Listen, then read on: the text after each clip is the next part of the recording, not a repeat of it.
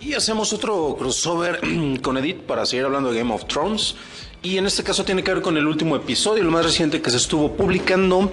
Eh, bueno, aquí no quiero dar muchos detalles, solo quiero mencionarles que eh, hablamos un poco sobre las reglas, bueno, concretamente Edith sobre tratando de justificar sobre las reglas temporales, de cuánto tiempo dura la transición de una escena a la otra, porque de repente en un episodio puede parecer algo muy, muy rápido, pero en realidad pudieron tomar eh, más tiempo. Eso ya lo discute ya un poquito más a fondo.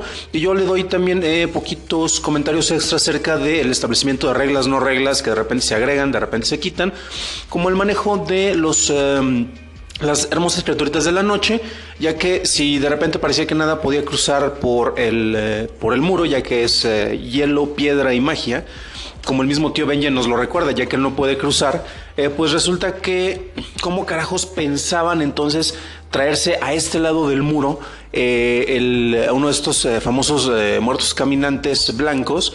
para mostrárselo a Cersei si no pueden hacer que cruce a través del muro y pues estos tampoco pueden cruzar el agua como se ha establecido. Entonces ahí como que no marcha muy bien el plan. Otro detalle que me encantaría mencionar es eh, cómo de repente, pues cuál era el plan de los White Walkers, eh, del Night King concretamente. En serio estaba esperando para que un milagro en forma de dragón que él pudiera eh, masacrar para utilizarlo como aerodragón, lo ayudara a cruzar el muro, este, si no, ¿cómo lo iban a hacer?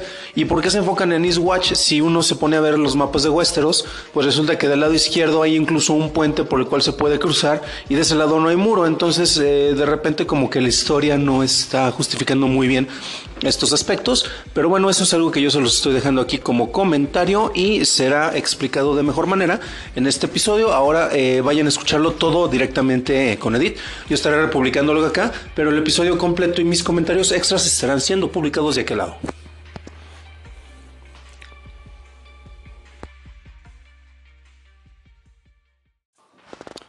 Y continuamos con el crossover con Edith. Nuevamente aquí les comparto el episodio. No les doy tanto comentario ya que pues en realidad ahora sí la pelota está en el, en el terreno de ella.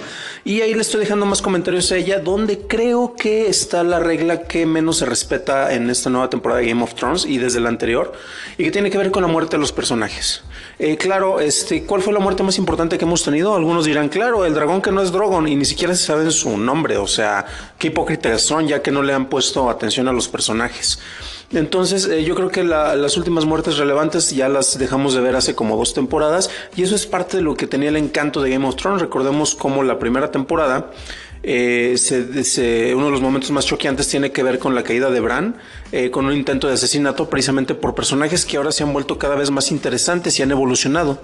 Pero si ya no tenemos ese riesgo, no tenemos ese cast que está eh, cambiando por la muerte o por algunos eventos, pues se pierde el interés y era una de las reglas básicas que había establecido el mismo escritor cuando empezó con estas novelas.